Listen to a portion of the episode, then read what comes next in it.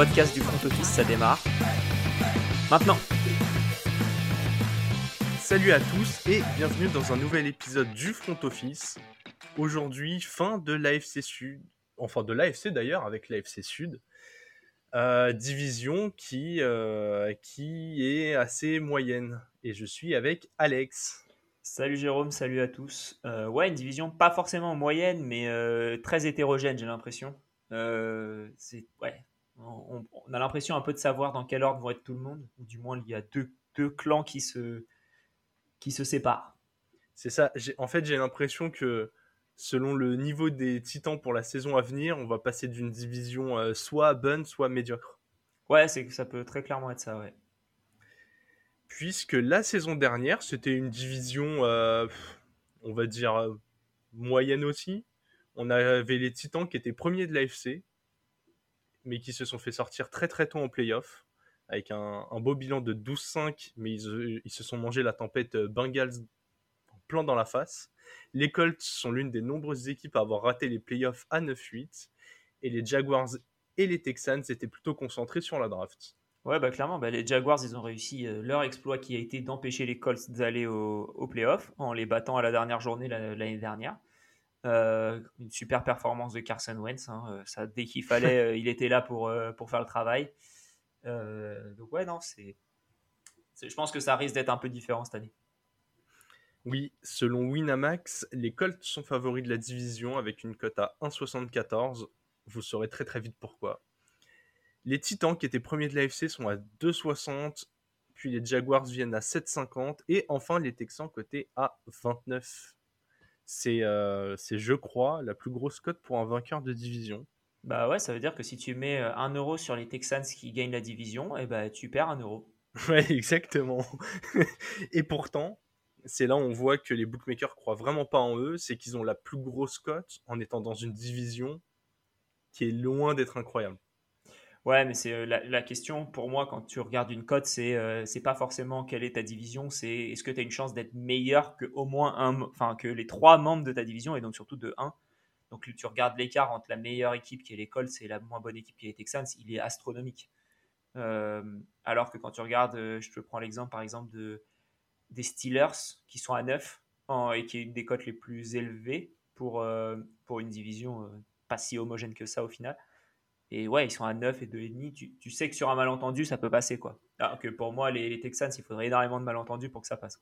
Ouais, mais tu vois, j'ai le, le contre-exemple avec les Bears côté à 11 par rapport à les Steelers à 9. Tu vois, genre, quand même, les, les Texans à 29. Oui, c'est vrai que les Bears, c'est pas un peu haut, tu vois. Oui, tu totalement, je suis d'accord avec toi. Mais je ne mettrai, jamais un centime dessus. En tout cas, cette division a été pas mal bousculée grâce à l'intersaison très intéressante de la première équipe dont nous allons parler aujourd'hui, les Colts, qui ont fait un très gros recrutement, Alex. Ouais, bah clairement, hein, j'en parlais un peu au début.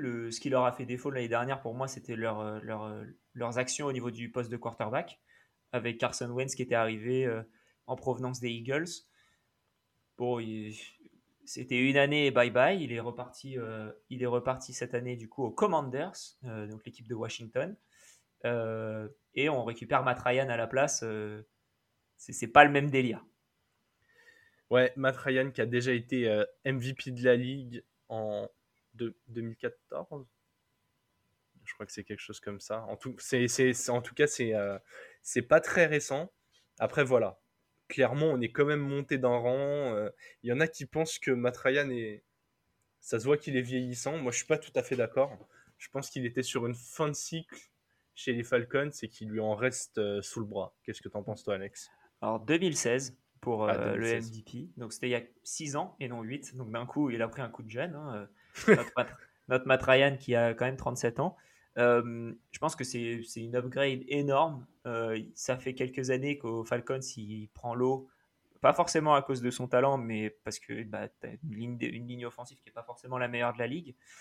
Euh, là, au Colts, il va retrouver une ligne, qui, une ligne qui est très très forte, qui est une des meilleures, je pense, de, de la ligue, même s'ils sont un peu. ils se sont. Comment dire Ils ont perdu un membre de, de cette ligne, mais ça va quand même aider. Tu as un running back qui va te libérer de la place et tu as un très très bon, en tout cas euh, wide receiver à l'extérieur, qui, pourra développer une relation pendant les, 1 ou 2 ans à venir.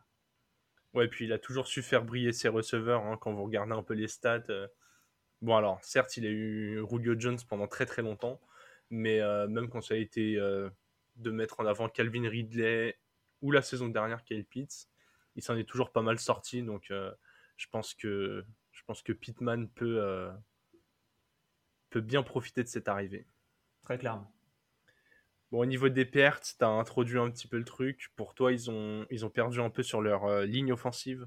Oui, c'est ça. Ils ont perdu Mark Glowinski, qui est, euh, qui est parti au niveau des, comment dire, au niveau des Giants euh, cette intersaison. il a 30 ans. Donc, c'était un mec un peu, enfin, un peu, qui était quand même expérimenté, qui était là depuis 4 ans. Donc voilà, il a signé pour 3 ans et 20 millions. Ça montre que c'est quand même un, joueur assez intéressant pour que les Giants y croient. Après, on verra un peu plus tard dans, cette même division que l'argent veut pas forcément n'est pas forcément gage de qualité. Euh, mais, mais voilà, je pense que tu peux perdre un petit peu de un petit peu de, stabilité. Je sais que tu aimes beaucoup la stabilité et je pense que tu peux en perdre un petit peu à ce niveau-là. Mais, mais voilà, je pense qu'il n'y a pas eu énormément de pertes de mon point de vue au niveau des Colts. Ouais, je suis totalement d'accord. Tu perds un joueur, mais sur une des lignes qui était déjà une des meilleures de la ligue. C'est hyper bien géré. Les Colts, ils ont un modèle de construction où ils ont d'abord bâti les lignes, puis derrière, ils ont mis des, euh, bons joueurs, hein, que ce soit offensif ou, ou, défensif très loin. Mais en tout cas, ils ont, bien construit les tranchées et ils ont assez de profondeur pour remplacer ça. Euh, je suis assez d'accord sur le fait qu'il n'y a pas de perte euh, majeure. Pour moi, ce sera le cornerback Rock Yacine, qui, pareil, c'était un, des, un des meubles un peu de l'effectif. Il commençait à, être bien installé. On, le voyait faire quelques plays intéressants tous les ans. Après, encore une fois, euh, ça les ampute pas d'un talent euh, irremplaçable. Donc, euh, globalement, on peut dire que de toute façon, l'arrivée de Matt Ryan par rapport à tout ce qu'ils ont eu ces dernières années, donc Carson Wentz et Phil Rivers, c'est euh, et, entre les deux, Jacoby Brissett, c'est un up de malade. Quoi. Ouais, clairement. Et puis, tu n'auras plus besoin d'un Rock Yacine pour, euh, pour comment? Euh, Tu n'auras plus besoin de Rock Yacine pour regarder AJ Brown. Donc, ouais. c'est un, peu, un peu mieux. et puis, s'ils ont besoin de garder, s'ils ont besoin de, de corner, pour toi, il y a un de tes joueurs clés qui, qui, pourra faire, qui pourra être dans ce rôle-là. Exactement, puisque ils ont perdu Rock Yacine, mais ils ont Stephen Gilmore qui est encore un très très bon cornerback, je pense. En tout cas, c'est, la vie que j'aime, même s'il a été euh, pas mal contesté. Il est ultra expérimenté, très talentueux, multiple all-ball. Il n'y a pas de raison que dans un système qui tourne déjà très très bien, il n'arrive pas à s'exprimer. Et voilà, je pense que euh, s'il empêche les, les, quarterbacks adverses de faire briller les receveurs par sa présence, euh, ça peut être génial parce que as parlé de, de A.J. Brown qui est, qui est, parti, mais euh, il reste quelques receveurs corrects dans cette division qui sont euh, pas loin d'être quasiment les seules armes des autres équipes en, dehors des Titans. Donc, en vérité, les Colts ont la possibilité de gagner 6 matchs dans cette division. Quoi. Oui, oui, c'est oui, clairement possible. Ils ont, pour moi, ils sont clairement au-dessus. Je pense si je devais tabler euh, sur, euh, sur un chiffre, je dirais plutôt 5 parce que tu peux clairement perdre un match contre les Titans euh, et ce serait pas ce serait pas catastrophique. du moins au niveau de l'image. au niveau comptable, on ne sait jamais ce qui peut se passer, mais, mais mais ouais, donc plutôt intéressant plutôt intéressant à ce niveau-là. Et moi, mon joueur majeur, bah, on va repartir sur les mêmes bases que l'année dernière. Et, et, du coup, ce serait plus proche de, de Jonathan Taylor et euh, qui, le running back qui a fait une saison incroyable l'année dernière. Et je pense qu'il peut très clairement continuer sa progression et, et faire encore mieux. Donc euh, avec un Matt Ryan qui sera disponible pour lancer des ballons quand il y a besoin, je pense que ça va libérer encore plus d'espace pour Jonathan Taylor qui, qui va, qui va s'amuser. Ouais, franchement, il n'y a pas de raison qu'il n'enchaîne pas une deuxième saison euh, incroyable, hein, sauf blessure, comme d'habitude. Voilà, c'est toujours la même chose pour le running back les running backs, c'est vraiment ce qui fait peur. Après, euh, ouais, en plus, si tu es dans une division où tu es souvent devant au score, tu, tu, vas avoir un joueur qui peut courir. Et puis, euh, bah, bon courage pour arrêter Taylor et cette ligne avec, euh, avec Matt Ryan qui crée une nouvelle menace. Quoi. Ouais. Sur le banc, très peu de changements, si ce n'est au niveau du, euh, du coach défensif. Parce que Matt Eberflus est parti à Chicago pour remplacer Matt Nagy. Donc il a été remplacé par, je sais plus qui, je l'ai noté. Gus Euh, par- Bradley. Voilà, l'ancien défensif coordinateur des Riders. Pas sûr que ce soit un. Le- va- le- on va- le- Ouais, pas sûr que ce soit le meilleur recrutement possible d'avoir pris le défensif coordinateur des Riders, mais bon, on va dire que pourquoi pas. ouais, c'est pas, pas le pas le top du top, mais bon, c'est faut espérer que les Colts ils aient pas besoin de ça, qu'ils aient déjà des gens suffisamment expérimentés euh, au sein de la défense pour que pour que ça passe. Ouais, puis globalement, Frank Reich, c'est quand même un des bons head coach de cette ligue. Il n'y a pas encore eu avec cette équipe le, le up qui les emmène jouer euh, une, euh, une finale de, de conférence ou un Super Bowl. En tout cas, pas depuis Andrew Luck. Ouais. Donc voilà, euh, normalement, dans les deux ou trois ans à venir, on saura si Frank Reich il est capable de porter une équipe euh, au niveau du dessus, puisqu'il a récupéré Matt Ryan. Yes. En tout cas, au niveau des, des projections, Las Vegas nous propose un 9,5 victoires. Est-ce que ce sera au-dessus ou en dessous pour les Colts la saison prochaine? Bah, on a dit déjà qu'on voyait 5 ou 6 victoires faciles dans la division. Euh, ça veut dire qu'il te reste 11 matchs pour faire 4 victoires? Ça devrait aller. Voilà, je, moi je dirais plutôt sur le au-dessus du coup. Ouais, très très clairement. euh, je vais sur le au-dessus aussi. C'est pour moi c'est une des cotes les plus safe. Franchement, je vois pas comment les Colts gagnent pas 10 ou 11 matchs la saison prochaine. Ouais, je pense aussi, ouais. C'est, c'est une ligne où, euh, pour répondre un peu au message qu'on a eu sur Twitter, euh, si les Chiefs avaient eu la ligne à 9,5, j'aurais pas hésité à les mettre au-dessus. Mais, euh, à 10,5, tu vois, si ça avait été 10,5 pour les Colts, là, ça aurait été un peu plus compliqué à définir. Parce que c'est le mix entre les deux, comme tu dis. Tu vois pas comment Ouais. ils peuvent pas faire 10 ou 11 victoires. On aurait peut-être mis au-dessus encore pour, par, par rapport à la division. Mais, euh, mais ouais, 9,5, pour moi, c'est cadeau. Ouais, je suis totalement d'accord. Même la cote Winamax hein, de vainqueur de division à 1,74, elle est, euh, elle, est plutôt pas mal. Et, et pour l'avoir prise euh, plus tôt pendant l'intersaison, elle, elle a été beaucoup plus haute. C'était le bon plan. Ouais, ouais, ouais, on essaye de faire des bonnes affaires euh, quand elles sont là. En parlant de bonnes affaires, nous allons aller sur le terrain de la fantasy, comme toujours. Vous en avez l'habitude désormais. Et on va essayer de vous trouver ce petit joueur qui peut, euh, qui peut contribuer euh, dans vos effectifs. Je te laisse commencer, Alex. Ouais, bah, le- sur les épisodes d'avant, on a mis beaucoup des joueurs qui tombent tôt, je trouve. Et là, cette, cette semaine, ou plutôt cet épisode, on essaye de faire un peu des joueurs qui sortent des fagots. Parce que tout le monde va essayer de choper Jonathan Taylor, mais personne n'aura le pic numéro. Enfin, tout le monde n'aura pas le, le pic numéro 1 ou 2 de la draft. Donc, va falloir trouver autre chose. Ouais. Euh, donc, du coup, moi, ce serait. bah, on reste sur le même poste. Et j'irais plutôt sur Naïm Heinz, qui est le receveur 2, mais plutôt le receveur qui capte les ballons à la passe. Et je trouve que c'est plus. Enfin, le, le running back 2, je sais plus si j'ai dit receveur, mais running back 2. Et, au vu de, des camps d'entraînement, il a l'air très intéressant, euh, une bonne relation avec Matt Ryan. Et je pense que ça peut être un très bon joueur à la fin de ta draft, non seulement pour euh, dépanner, un peu comme JD McKissick le faisait l'année dernière, mais en plus de ça, si, un, si Jonathan Taylor, pour euh, n'importe quelle raison, ne joue pas un match, ça peut être très intéressant de l'avoir parce que c'est un bon coureur en plus. Je suis 100% d'accord. En fait, quitte à avoir les doublures de certains running backs en fin de draft, autant prendre des doublures qui jouent quand même euh, pas, mal de, pas mal de snaps et qui contribuent notamment euh, à la passe. Il y a quand même beaucoup de ligues qui sont en points par réception ou en demi-points par réception. Donc ce style de, running back qui est utilisé sur, euh, sur des jeux assez intéressants, ça peut être une grosse valeur. Puis on l'a dit, les blessures à ce poste-là. Donc, Et je crois qu'il prend même quelques retours de coups de pied. Donc pour ceux qui auraient un, pareil, un format où, où les yards en retour de, de punt ou, ou d'engagement sont comptés, euh, c'est assez, rare, juste Ouais. noter, c'est assez rare. En général, c'est quelque chose qui, qui sera dit par vos, vos comiches. Mais, euh, mais- mais ça peut arriver, effectivement. De mon côté, ce sera Paris Campbell. Il- Encore une fois, c'est un peu de la hype de camp d'entraînement. Mais euh, bon, on a assez parlé de Matt Ryan. Il y a quand même un, un up énorme sur le poste de QB. je pense qu'il a de quoi nourrir au moins 2-3 receveurs. Donc, si idéalement, vous pouvez avoir Paris Campbell assez tard et, et, le garder. ouais, limite en baseball, il peut être vraiment intéressant. Quoi. Il y a moyen de faire quelques gros matchs.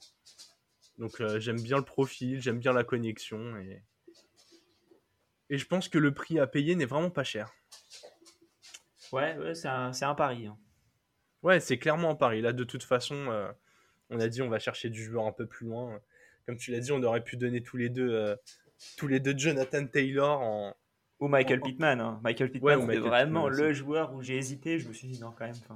Mais Michael Pittman, pour le coup, euh, aussi. Si tu peux l'avoir, tu démarres running back, running back. tu prends un tight end et tu commences avec Michael Pittman en receveur 1 que ce soit au troisième ou quatrième tour, t'es bien. Es bien. Ouais, ouais, je suis d'accord, je suis d'accord. Je pense que euh, il a un...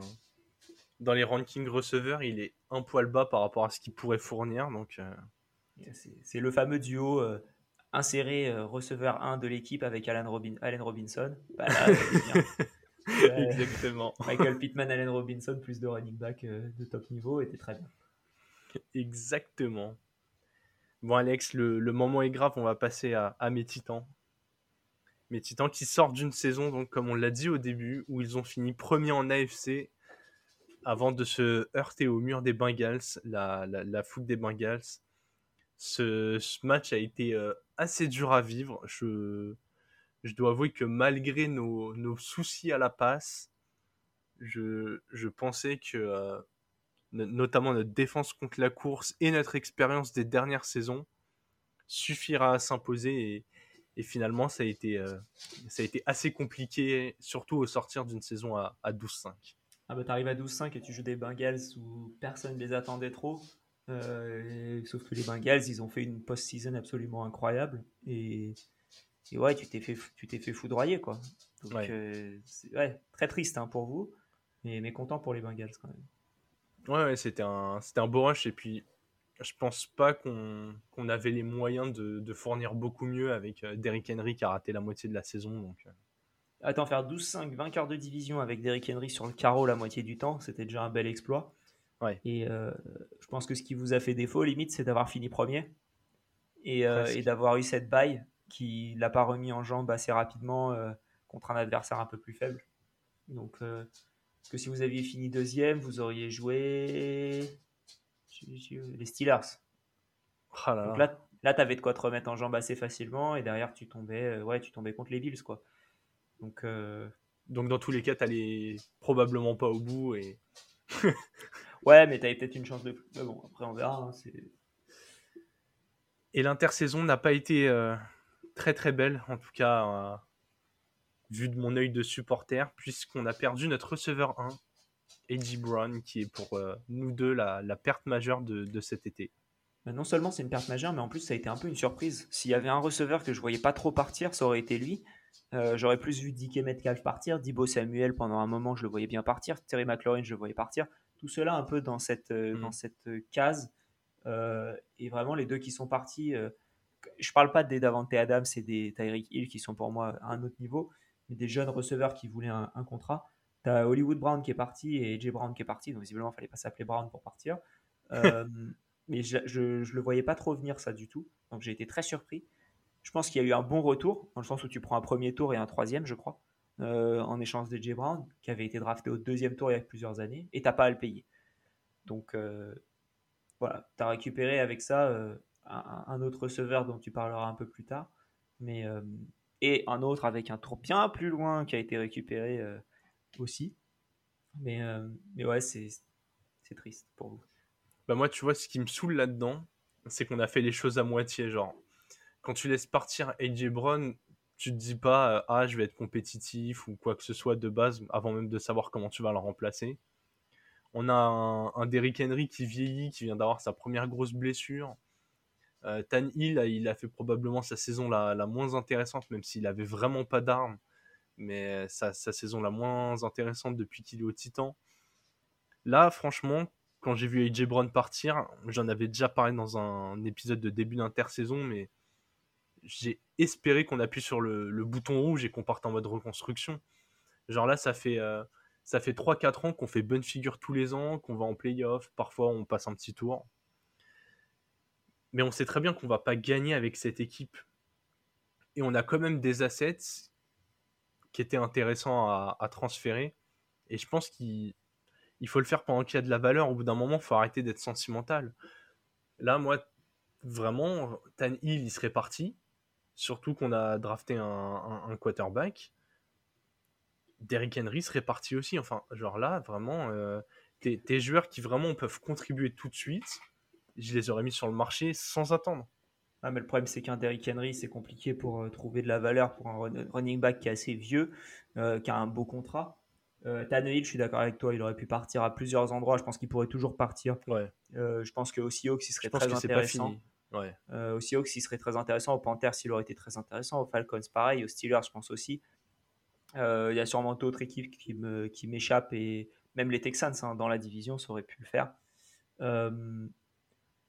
Ouais, c'est puis même au Commanders, c'est en vrai, tu prends Carson Wentz, tu, t'en sors mieux avec un Tannehill.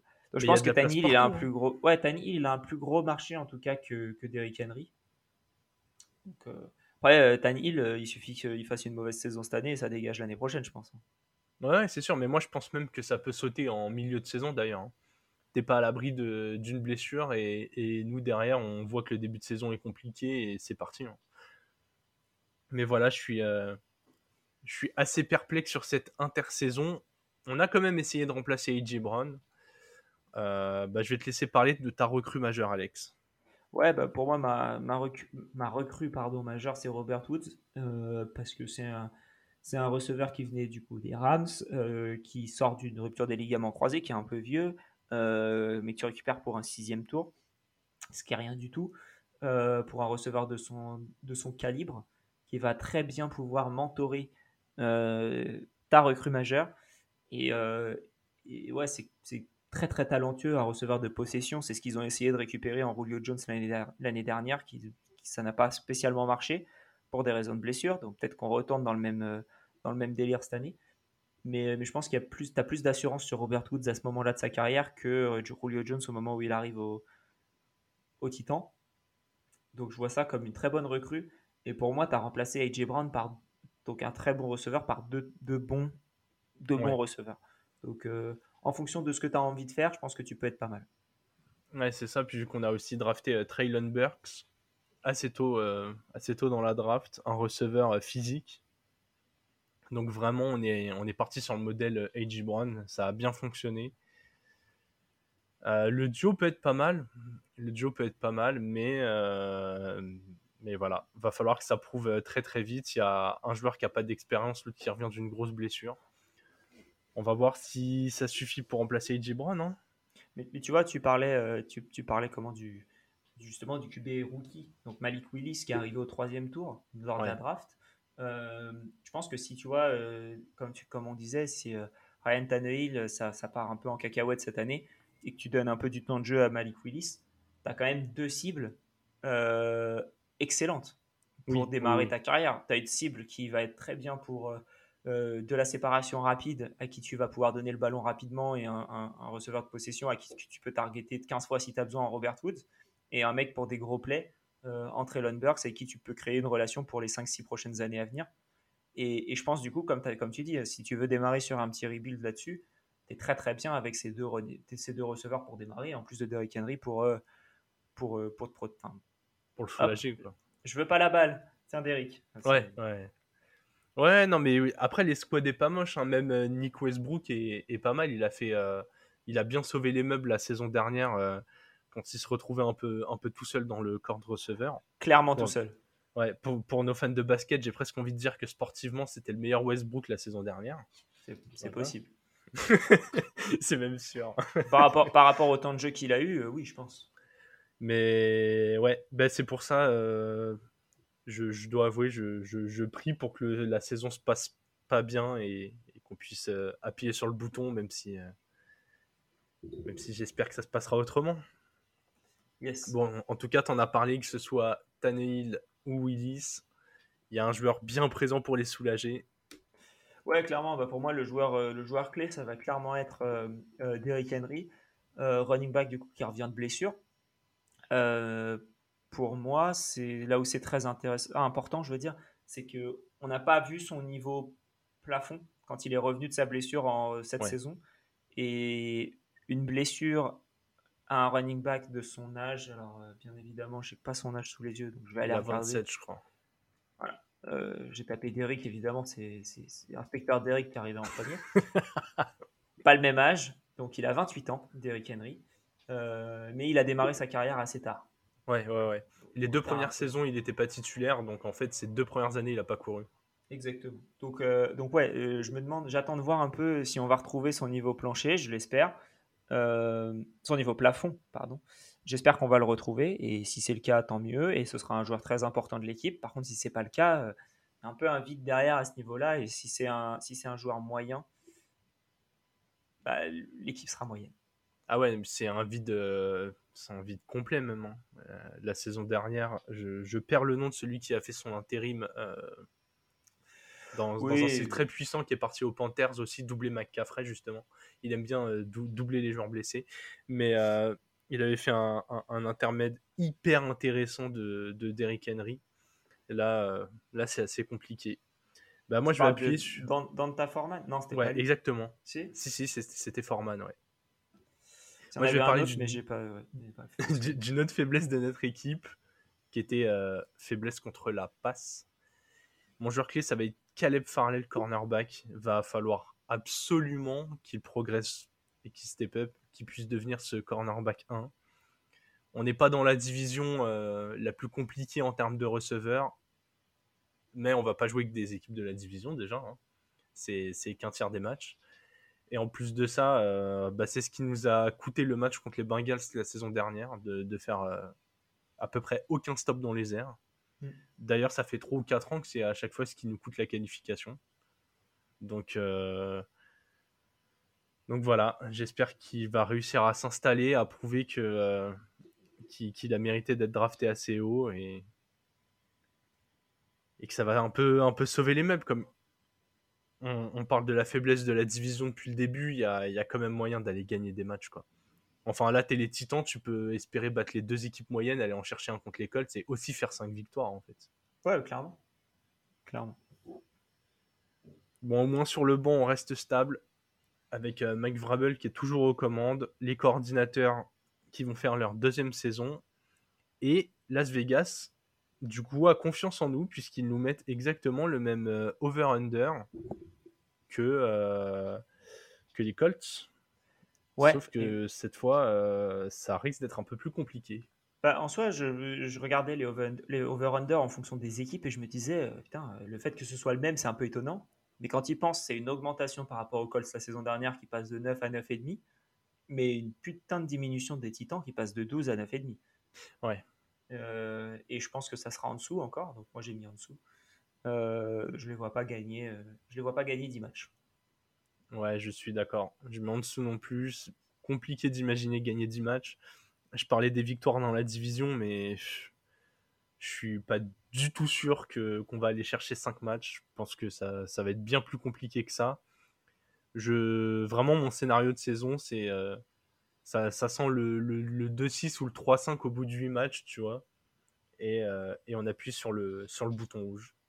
C'est possible. Très clairement. Je, prie pour ça. Du coup, en fantasy, euh, va quand même falloir trouver des, joueurs qui peuvent contribuer un peu. Bah ouais, et puis vu qu'on vu qu'on veut pas mettre les kickers, bah, j'ai mis Robert Woods. Euh, il n'y a, pas grand monde qui me fait rêver dans cette équipe-là, même Derrick Henry à son, à son prix. Je trouve ça un peu cher. Euh, donc ouais, plutôt Robert Woods parce que je pense qu'il peut s'acclimater très rapidement à, et être une, une, valve de sécurité pour, euh, pour Ryan Tannehill.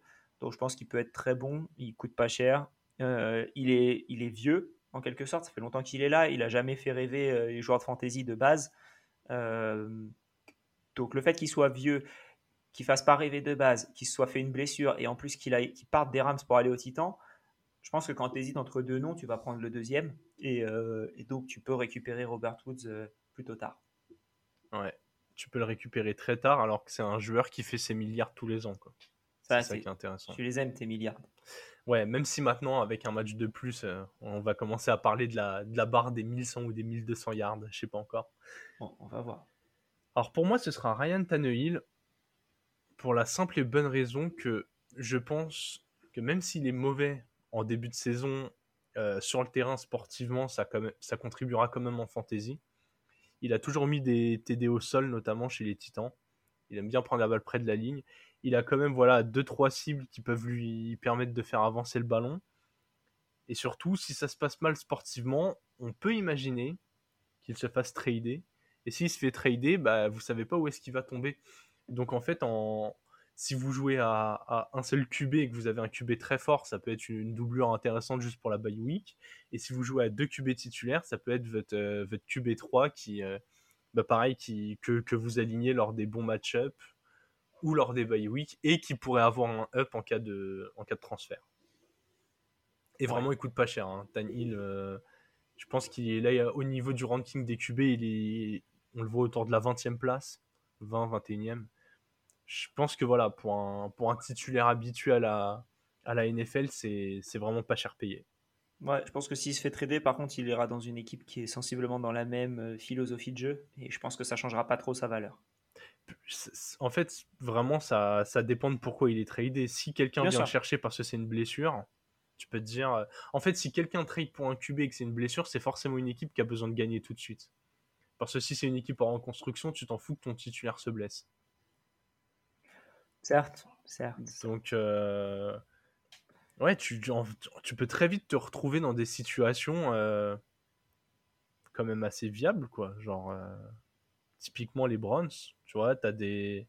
Ouais, mais le problème, c'est qu'il lui reste deux ans de contrat, je pense. Il lui reste deux ans de contrat et je pense pas que tu envie de. Je pense pas que tu envie d'être lié à Tannehill la saison d'après. S'il lui restait qu'une année, je suis d'accord avec toi, mais le fait qu'il lui en reste deux, j'y crois moyen. Et du coup, je, voyais, je verrais que les Seahawks qui seraient capables de faire un move comme ça même les Giants, tu vois. Genre, euh, début de saison pas si mauvais, mais Daniel Jones. une équipe qui veut euh, gagner. Hein. Bah, dans leur division, on en parlera plus tard, mais dans leur division, tu as le droit d'imaginer qu'ils ah, vont pouvoir se mêler à une lutte avec trois autres mauvaises équipes. Ou en tout cas, une équipe moyenne et deux autres mauvaises équipes. Ouais. non, on est un peu dur avec cette division, je pense qu'elle va être intéressante. Bon, on va continuer euh, dans la FC Sud avec le troisième larron en tout cas au niveau des cotes, les Jaguars ah, prévu à Bling Bling City. Hein. Ah T'as envie d'attaquer l'intersaison directement là. Je... Ah ouais, non, clairement. C'est ce qu'ils ont fait là, c'est quand même assez fort. 72 hein. millions sur Christian Kirk, 50 euh, millions quasiment sur Brandon Scherf, 45 millions sur Foyezad Olwumkun, 30 euh, millions sur Darius Williams, 30 millions sur Foley Fatukasi, 24 millions sur Z Jones. Non, mais 24 millions sur Z Jones. Et 9 millions sur Evan Engram. C'est beaucoup quand même. J'ai quand même une théorie là dans les noms que tu as donnés. Il y a, y a au moins 3 cibles.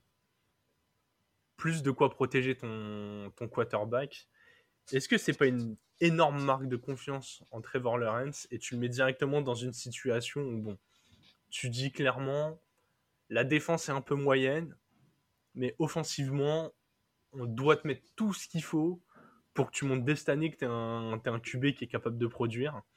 Et genre, si c'est le cas, là, on investira de l'autre côté du terrain. Quoi. Euh, attends, ils ont récupéré Trevor Lawrence qui était censé être le Messi euh, de cette équipe-là. Euh, ils sont passés du premier tour de la draft au premier tour de la draft. Ouais, alors je suis d'accord, mais je pense qu'il n'était pas dans des conditions idéales la saison dernière, notamment à cause de son coach. Certes, mais pour moi, il était très mauvais. Ouais, il a été mauvais, je suis d'accord. De, de, toute façon, pour vous donner un petit peu des, des, des, des coulisses dans, dans, toute l'équipe du, podcast qui participe plus ou moins régulièrement aux épisodes, je, suis le seul un peu à défendre euh, Trevor Lawrence. Donc, euh, moi, je... Dans le sens où Trevor Lawrence, si tu réfléchis un peu au QB qui était, qui était rookie, qui était disponible l'année dernière, et qu'on enfin, qu'on fait la saison l'année dernière, du coup, je compte pas Trey Lance, euh, pour moi, c'est un des pires. Ouais, ça a été Smith. David Smith, il a fait une bonne saison. Zach Wilson, quand il est à la fin de l'année, il a montré des progrès, ce que Trevor Lawrence n'a pas montré. Euh, Justin Fields, c'est au même niveau. J'ai envie de dire, c'était pas bon. Euh, et Mac Jones, bien meilleur. Ouais, mais tu vois, euh, tu as parlé de Fields ou, ou, de Zach Wilson. Genre là, tout de suite, tu construis une équipe. Même après l'année une dégueulasse, tu prends Trevor Lawrence. Oui, mais, mais justement, si tu construis une équipe. Et là, c'est ce qu'ils ont fait les Jaguars, je suis d'accord avec toi. Mais, mais ouais, c'est à voir, à voir ce qu'ils vont faire. Et, et j'ai peur qu'ils soient vite dans la même situation que tu as, tu vois. de ok, tu étais censé être le Messi, on te laisse une année, et encore tu as, il n'a pas eu ça, je trouve. Mais, mais ouais, c'est. Ouais, ouais, non, mais je. Il va vite être dos au mur, je pense. Moi, vraiment, je pense que cette année, il va briller. Euh, la saison dernière avec Urban Meyer, c'était vraiment pas possible. Quand tu vois les retours qu'il y a, alors c'est toujours plus facile de faire des déclarations une fois que le coach est plus là et que tu es un peu libre, mais ah, le, mec connaissait à peine les règles du foot américain. Quoi. Genre, très clairement, euh, ce, fameux. Euh, alors, je sais plus de qui est l'anecdote, mais où les mecs jouent les Rams, ils demandent c'est qui le 99. Genre, bon. En fait, c'est un peu dommage de, de pas scouter Aaron Donald quand, quand tu une pépite au poste de QB et, et qu'en face de lui, tu as une arme de destruction massive. Après, voilà, c'est des histoires, c'est des bruits de vestiaire, c'est des. On, abuse peut-être un peu le trait avec lui, mais la situation autour de, de Trevor Lawrence, elle était très grave. C'est pas le seul joueur qu'on a pâti, mais quand tu vois James Robinson qui était genre pas du tout utilisé alors qu'il sortait d'une saison où il était euh, top 8 running back. Ouais au bout d'un moment, même ça, ça aidait pas Trevor Lawrence. Le mec arrive, il est rookie, il a aucune cible potable, il est dans une équipe qui fait que de perdre. Il doit jeter le ballon 60 euh, fois par match sur des mecs euh, qui portent des gants de boxe. Genre, au bout d'un moment, euh, alors ok, ces lancers n'étaient pas tous très bons. Il y, a, eu beaucoup de lancers surdosés, sous-dosés, dans des zones où il n'y avait pas de receveur, c'est arrivé aussi. Mais ah, t'es es un quarterback rookie, t'arrives dans la plus grande ligue du monde, t'as pas le temps de faire le truc, aucune arme, pas de coach, genre, euh, je pense qu'il faut lui donner du temps. Ouais, peut-être. Bon, en tout cas, pour le, pour le protéger, ma recrue majeure, Brandon euh, Scherf, joueur de, euh, de ligne offensive, je pense que encore plus que les que l'argent donné sur les cibles, qui est quand même important, mais c'est intéressant de n'avoir pas pris des joueurs que sur des skill positions, de d'avoir pris des joueurs dans les tranchées, on en parle assez, mais les Colts se sont construits un effectif euh, stable comme ça. Les, les, Colts, par exemple, la saison dernière, font un bilan positif sans avoir de quarterback. Alors que là, quand tu as le quarterback et pas de tranchée, bah, tu fais 3-14. Donc voilà, très clairement, euh, très clairement, je pense qu'ils ont investi au bon endroit avec lui. Ouais, et de mon côté, moi, c'est plus, euh, encore une fois, pas un skill position, mais. Ah, quoique. Est-ce que tu considères ça comme un skill position, le corner? Presque en vrai, ben, presque. un presque skill position. et ben, un presque skill position. Euh, ce sera Darius Williams, donc le, deuxième corner des Rams, qui avait fait une très très très bonne saison l'année dernière, beaucoup d'interceptions, euh, un très très bon début de saison surtout, et, euh, qui, bah, qui, prend, prend son argent, qui prend 30 millions sur 3 ans pour, pour, aller, rejoindre, pour aller rejoindre Jacksonville. Donc je pense que c'est une très très bonne recrue à ce niveau-là. J'ai une grosse question sur Darius Williams, qui pourrait concerner aussi Christian Kirk et euh, pas mal de joueurs qui signent des gros contrats après une bonne saison. Est-ce que Darius Williams est un bon cornerback ou est-ce que Darius Williams a pu briller parce qu'il avait Jalen Ramsey pas très loin Tu vois? Je pense les deux. Et je pense qu'il a signé un gros contrat parce qu'il faut une, une taxe pour aller à Jacksonville parce que personne n'a envie d'aller jouer pour les Jaguars. Ouais, c'est pas faux. Je pense pas qu'on ait beaucoup de, de, d'auditeurs de, Jacksonville, donc du coup on s'excusera pas pour les propos d'Alex. Je pense vraiment que ça coûte plus cher d'aller là-bas, genre euh, qui est vraiment qui a envie de jouer dans cette ville quoi. Non, c'est pas faux. la ville déjà ça me fait pas rêver. Mais Puis la franchise. Euh, ouais, la franchise aussi, c'est pas ouf. Puis on a, je, je, saute à une catégorie qu'on traite d'habitude un peu après, mais même au niveau coaching staff, ils ont remplacé Urban Meyer très bien. Ah, ils ont pris Doug Peterson, genre euh, l'upgrade est vraiment pas dingue, même si, euh, même si Peterson, voilà, il a un Super Bowl, mais j'ai l'impression qu'il est has-been. Hein. Ouais, c'est pas ouf. Hein. Mais il attendait l'opportunité d'être coach, donc bon, c'est déjà ça. Il a ramené ses, tous ses potes des Eagles, il les a ramenés dans son coaching staff. Euh, Ouais, voilà, on, souffle fort. Une, une, une franchise analyse, très... une analyse de qualité. Hein. ah non, mais franchement, c'est ça, ça souffle beaucoup. Les, les Jaguars, euh, c'est compliqué. Et en plus de ça, en défense, tu as perdu euh, ouais, un des meilleurs joueurs de la ligue. Sur son poste, en tout cas. Ouais, ouais, bah clairement. Tu, tu perds Miles Jack qui, qui, part à Pittsburgh, donc lui qui va clairement oh euh, améliorer la défense de, de Pittsburgh. Et tu vois, plus ça va, plus je me dis que c'est vrai que comment les, les, Steelers, défensivement, ils, ils sont bons. Ah par rapport à leur division, ils n'ont pas, les, ils ont pas autant d'atouts offensifs, mais alors défensifs, ils vont faire mal. Et, et les Jaguars qui continuent de, de perdre tous leurs assets défensifs. J'ai l'impression que chaque année, on dirait qu'ils en perdent. Là, ils en rajoutent un peu, c'est bien, mais, mais pas tant que ça. Donc, euh, ils rajoutent quand même beaucoup de monde, pardon. Mais, mais je me rappelle de l'année où ils font une énorme saison, notamment défensif, et après ils perdent tout le monde et ils font plus rien. Mmh. même si ça se passe bien, j'y crois moyen. Après, c'est ça, on... les Jaguars, on peut imaginer un peu une saison en mode Lions, tu vois. Lions de quelle année? De cette année ou de l'année ou l'année dernière? Non, de cette année, pas les Lions qu'on fait qu'on galérait à gagner du match. Je pense que les Lions, comme on les voit un peu cette année, genre euh, une attaque assez forte avec une défense euh, moyenne basse dans une division un peu abordable et être capable d'aller chercher euh, quelques matchs quand même. Ouais. Bon, en tout cas, au niveau joueur clé, j'en ai déjà assez parlé. Pour moi, ce sera Trevor Lawrence. Je vais pas revenir, je vais pas revenir dessus, mais mais je vais revenir dessus quand même. Non, non, mais voilà, je pense que. non, non, je vais pas refaire un long speech, mais juste dire vraiment, il a des conditions qui sont un peu meilleures. À lui de montrer que c'est le patron. Ouais, et pour moi, ce sera Josh Allen, donc pas le, quarterback des Bills parce qu'il n'a pas envie de jouer deux fois, mais, euh, mais le, le, joueur défensif des, des Jaguars qui, euh, qui a une occasion de continuer à, à comment dire, à asseoir sa domination défensive au moins dans, dans la division.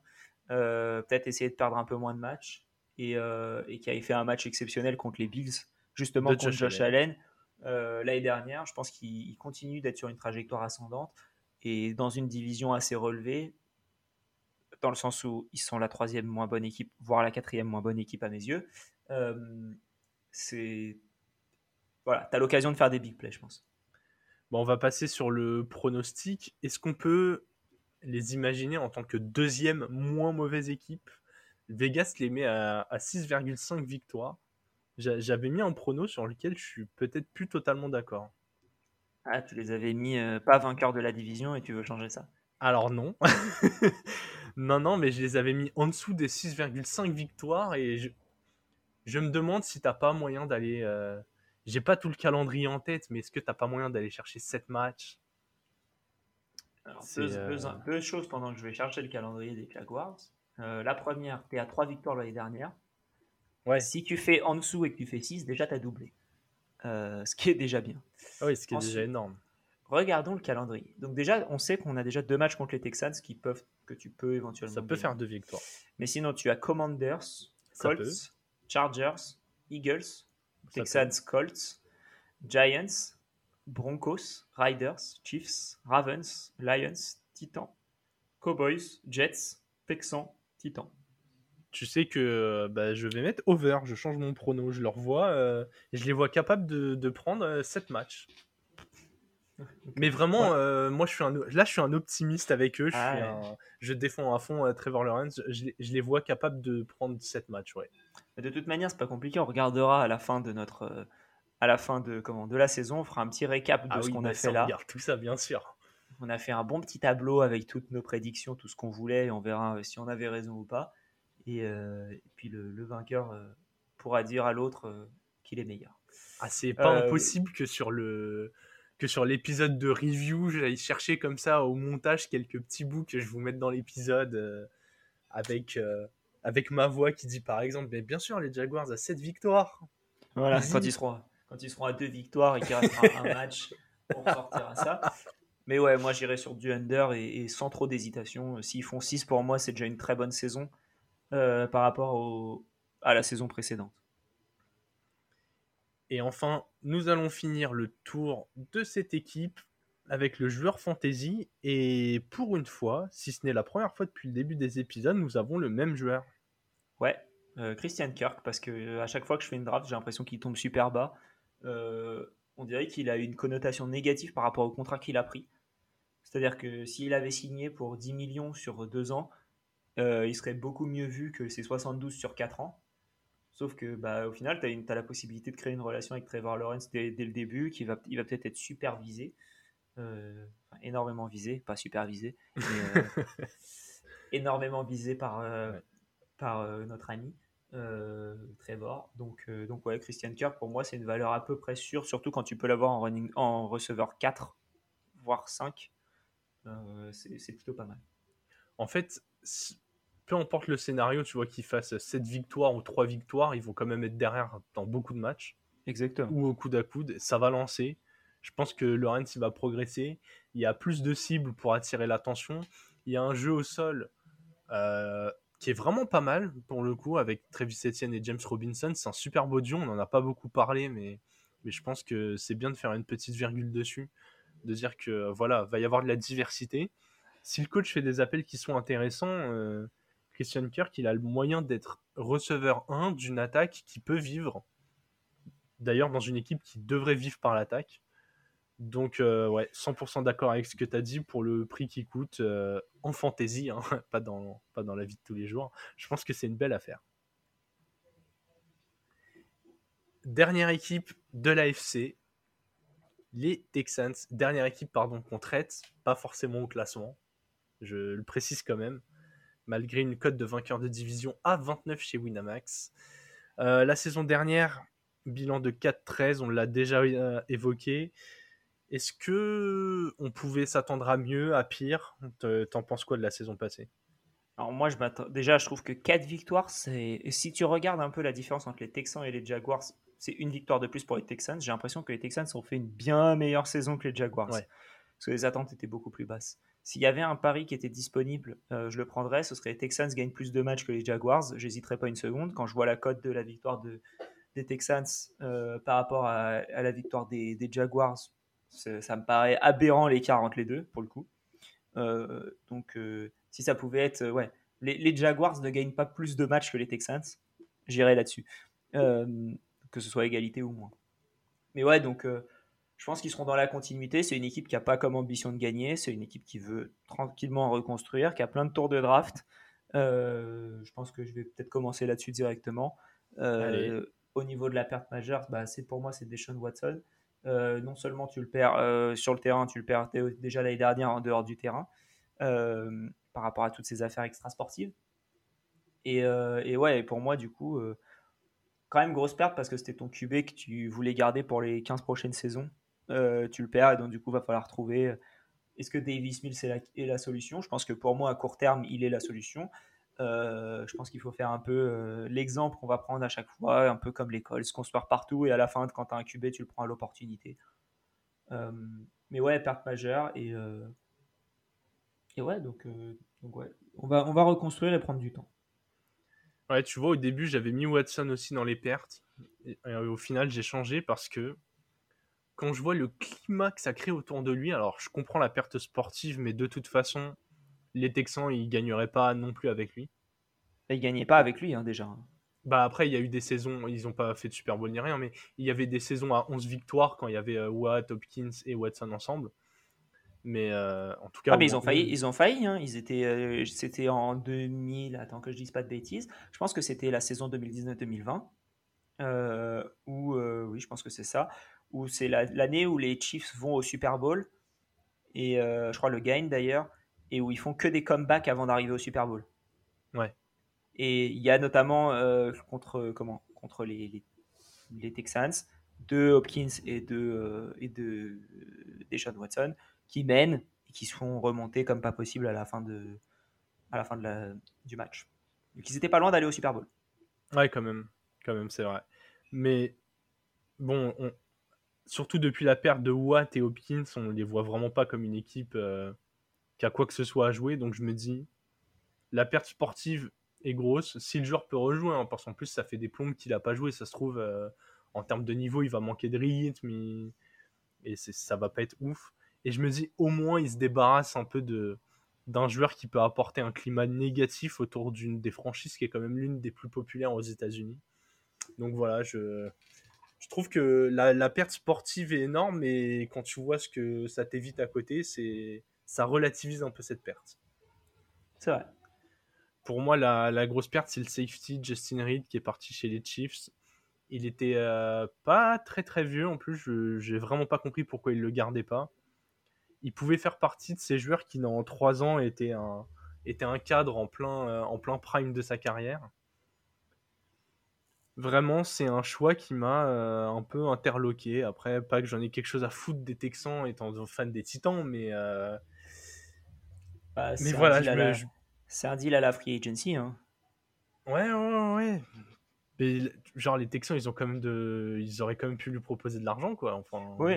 c'est. Mais si t'es Justin Reed, t'as envie de, envie de faire quoi? T'as envie de remplacer Tyrann Matthew et d'aller jouer aux Chiefs? Ou, euh, t'as envie de rester aux Texans et de te faire chier, quoi? Ah oui, oui, c'est sûr. Et puis, si t'es les Texans, t'as pas envie de lui proposer 15 millions de plus pour le garder alors que t'es en reconstruction et, Ça, et que finalement. pas Jacksonville, quoi. Ouais. Oui, oui, tu. Enfin, voilà. À Houston, t'attires quand même des gens. T'es t'es une Oui. franchise, euh, on, on te voit quand même régulièrement. Donc. euh. Une ville, etc. En tout cas, ils ont perdu un joueur de talent qui était encore jeune. Voilà, c'est euh, surtout ça. Moi, je pense qu'il aurait pu faire partie du, du projet à, à 3 ou 4 ans, euh, comme tu le disais, de, de bien drafter, de renforcer, euh, de renforcer les lignes et puis, euh, et puis d'aller chercher la cerise sur le gâteau quand le moment serait venu. Et, et là, ça. Gars- il- là, il manque le gâteau hein, aussi. hein. Ah oui, oui, là, il manque tout. Là, pour l'instant, Euh, pour l'instant, ils ont un peu de pattes éventuellement, mais, mais pas grand chose d'autre. Au niveau recrue, euh, c'est assez léger aussi. hein. Ouais, clairement. je- juste avant l'épisode, on, on regardait un peu les, les joueurs qu'on avait mis. Euh, ouais, j'ai mis Marlon Mack et je t'avoue que je que je regrette, hein, mais bon. C'est très très calme, on va dire, les, arrivées. Là, je regarde un peu parce que je me posais la question en regardant encore. Euh, ouais, ouais c'est vraiment par défaut, dans le sens où Marlon Mack, il a pris un an de 2 millions, c'est pas énorme.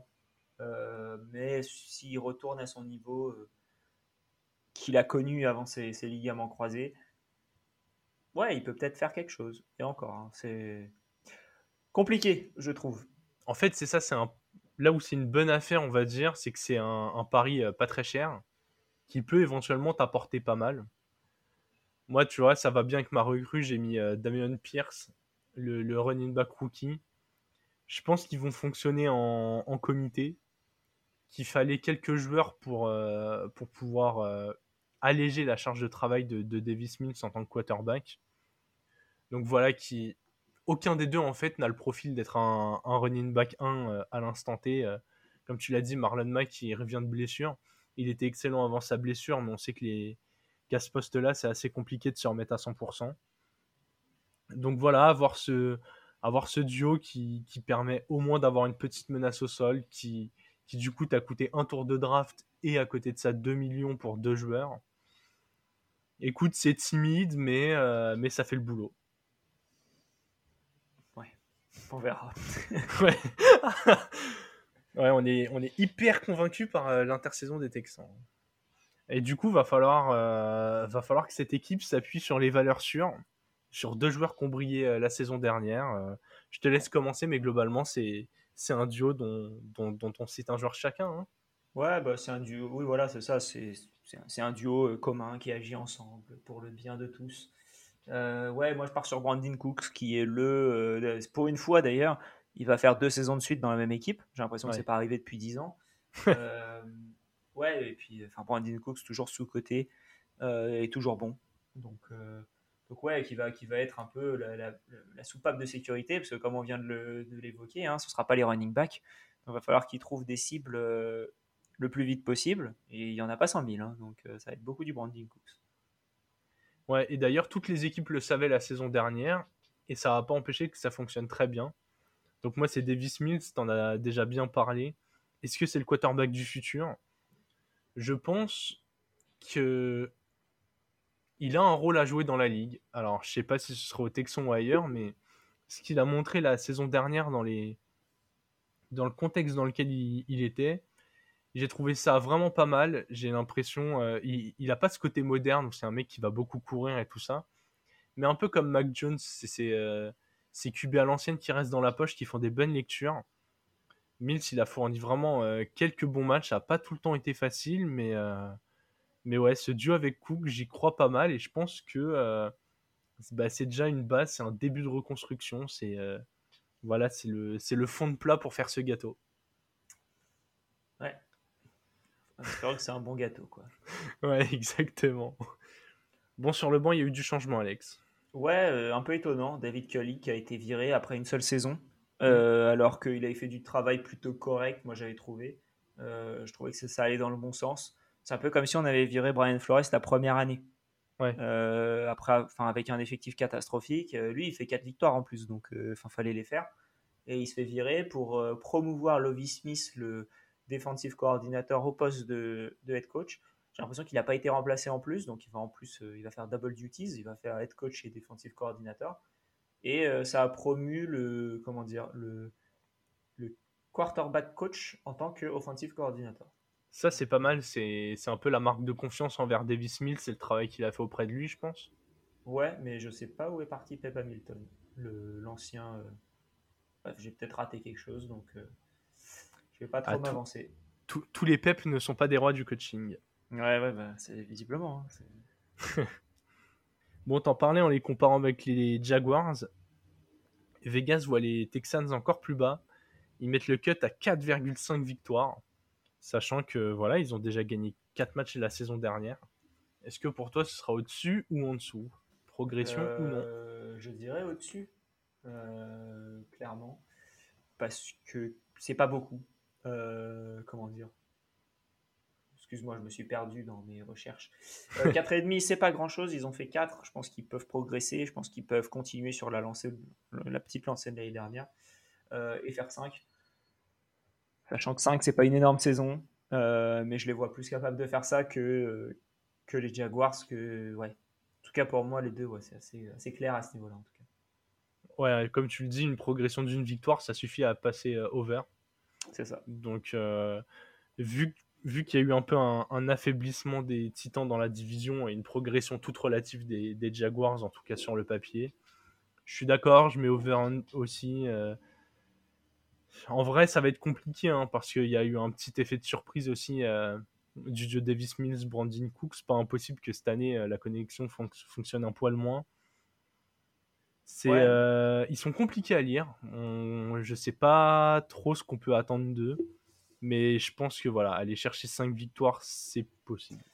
Ouais, ils ont un calendrier qui est quand même toutefois, euh, je trouve, un peu difficile. Hein. Quand tu retires les Texans, il n'y a pas beaucoup de matchs faciles. Euh, tu as un match contre les Bears qui va être simple, un match contre les Giants qui peut être assez correct. Et contre les... Qui est abordable. Voilà, contre les Commanders aussi. Euh, à part ça, c'est des gros matchs. Mais après, c'est parce que aussi, toutes les équipes sont bonnes dans la ligue. Hein. donc, dès que tu es un peu moins bon, en payes, tu payes le prix cher. Toutes les équipes sont bonnes en AFC. C'est un, un, petit teasing pour la NFC. Ouais. Moins ça. Bon, en fantasy, pas de surprise, encore une fois. Euh, bah c'est, c'est, ce sont nos joueurs clés. Ouais, c'est ça, Brandon Cooks, moi pour moi. Euh, tu peux l'avoir en, tu peux l'avoir assez tard, je pense, au 6-7e tour. Euh, ça peut être ton receveur 2, ça peut être ton receveur 3. Je pense que quand tu le prends, c'est ton receveur 3 ou peut-être 4 en fonction de ta stratégie. et qui peut très bien finir comme ton receveur 2. pour moi, c'est un très bon choix. Chaque année, Brandon Cooks, c'est une valeur sûre. Chaque année, il y a des doutes. Cette année, un peu moins, j'ai l'impression. Alors moi j'ai mis euh, Davis Mills tout simplement parce qu'il ne coûte rien. Je pense même en fait que vous n'avez pas besoin de le drafter. Je pense que euh, dans pas mal de ligues vous pouvez l'avoir sur le waiver. Mais je pense qu'il est surtout intéressant si vous avez le duo avec Cooks. Euh, voilà, c'était juste pour parler un peu de cette stratégie de prendre le quarterback et son receveur. Donc je pense que quand les, match-ups sont, typiquement quand ils vont jouer les Titans, ils peuvent perdre les deux matchs, mais avoir des titans faibles à la passe et avoir un, un Mills qui fait 320 euh, yards et un, et un Cooks, euh, un Cooks qui en capte la moitié. Euh, donc voilà, c'est vraiment que dans cette optique de recréer le duo en fantasy pour pas cher. Alex, on va pas spoiler plus, plus, plus longtemps, enfin spoiler non d'ailleurs, faire du suspense plus longtemps plutôt. Vainqueur de division les Colts, automatique dans celle-ci. Les Jaguars. En vrai, moi, les, Jaguars. Euh, non, non, non, non, non, du tout. Calme-toi. Les, les, les, Colts. Non, mais j'ai mis, mis, les Colts. J'ai mis les Colts. Je dis pas que les Jaguars peuvent gagner la division. En revanche, je pense que les Jaguars peuvent aller chercher les Titans. C'est euh... beau d'y croire. Enfin, c'est beau, même pas parce que pour C'est beau, non. J'ai l'impression que ton équipe elle est cata. Bah, que, mon, que mon équipe est, est cata et que euh, l'attaque des Jaguars peut vraiment faire mal en vrai. Moi, c'est juste ça. J'ai typiquement l'impression que c'est une équipe qui peut se prendre des valises de points et, mettre des valises de points. C'est possible. Et vu que le calendrier, je l'ai trouvé euh, vachement accessible en fait. C'est, euh, il y a pas mal de matchs où, Ouais, ou quand tu commences, tu te dis pas Ah merde, putain, c'est les Rams. euh, Bon, bah Trevor fait en sorte de pas te blesser, puis on se revoit la semaine prochaine. Genre Fais là, attention comme- au petit 99 d'ailleurs. Ouais, ouais, ouais. T'as vu, moi je sais qui c'est le 99, contrairement à ton ancien coach. non, mais Jalen voilà, je- Ramsey. Ah non, toujours pas. bon. non, mais voilà, je pense que. euh, Je pense qu'il y a, pas de suspense sur le fait que les Colts vont gagner. Après, euh, la hiérarchie derrière, plus compliqué à lire. Moi, je suis pas convaincu que ça va être rangé euh, comme on l'attend. Du coup, nombre d'équipes en playoff, Alex? Une. Ouais, je suis obligé de dire une aussi hein, avec ce que j'ai dit. Du coup, euh, en tout, moi, ça me fait que 6 équipes en playoff. Je dois avouer que je savais pas où en trouver une autre. hein. Pour moi, c'est. Sachant que j'ai mis 3 sur la FC West, probablement que la septième équipe vient du nord ou de l'est, mais. Ouais, hyper compliqué. Franchement, hyper compliqué. Je peux pas en mettre une deuxième en AFC Sud. Genre, je suis pas assez fou pour. euh, pour penser que les Jaguars à 8 victoires ou les Titans à 9 victoires, ça va passer. Quoi. Si, admettons, ça fait ça. Ouais, compliqué. Les petites questions pour euh, finir la conférence. Oh. Quelle équipe tu vois euh, numéro 1 Eh bien, je vais dire les Colts. Ouais, ok. Moi je, moi, je dirais les Bills. Ok, ouais. De, de, de base, je, je- en fait, pour moi, il n'y a que trois équipes qui peuvent, euh, qui peuvent jouer ce fauteuil-là. Deux, Mais- deux mais ce serait plus très que les autres. Ce serait très serré. Ouais, je- en fait, je pense pas que cette année va y avoir une équipe à 13 ou 14 victoires en, en AFC, hein, clairement. Il y a vraiment que si les Bills sont en mode rouleau compresseur ou les Colts en mode tous goupillent bien. Mais euh, l'AFC West est trop concurrentiel pour que les Chiefs ou les Chargers aillent en chercher euh, 14. Donc, euh, ouais. Pareil, le, le vainqueur de, de conférence, il est à quoi 12, 13 victoires, Maxi? Ouais, je pense, ouais, 11 ou 12. T'imagines- dernière, c'était à 12. hein. si, si, si, admettons, ça tombait à 11, ça voudrait dire que euh, tu vas avoir des équipes euh, en, en large positif qui pourraient ne pas aller en playoff. Bah, comme chaque année, hein, j'ai l'impression. hein. Les, les Dolphins, ça fait deux saisons qu'ils sont en positif et qu'ils vont pas en playoff. Ouais, ouais, ouais, même si c'est un petit positif, euh, ça, ça reste un positif. C'est positif. Bon, c'est sur ces belles paroles que nous allons conclure cet épisode et le tour de l'AFC. Euh, du coup, prochain épisode, on attaquera la NFC. On, on va aller dans l'autre conférence, ça va pas être euh, moins intéressant. Est-ce qu'on annonce déjà la division dont on va s'occuper, Alex? Je pense que ce sera la NFC Nord. Euh, si on fait un peu dans le même ordre, ça me paraît assez, assez bien. La, la division, elle est stable. On va espérer qu'il n'y ait pas 300 000 blessures entre le moment où, C'est ça, on, où on publie et le moment où la saison démarre. On- on- on garde les, di- les- les divisions un peu tremblantes pour la fin. C'est ça. Alex, merci à toi. Je vous souhaite à tous une bonne écoute et je vous dis à très bientôt. Vive le football!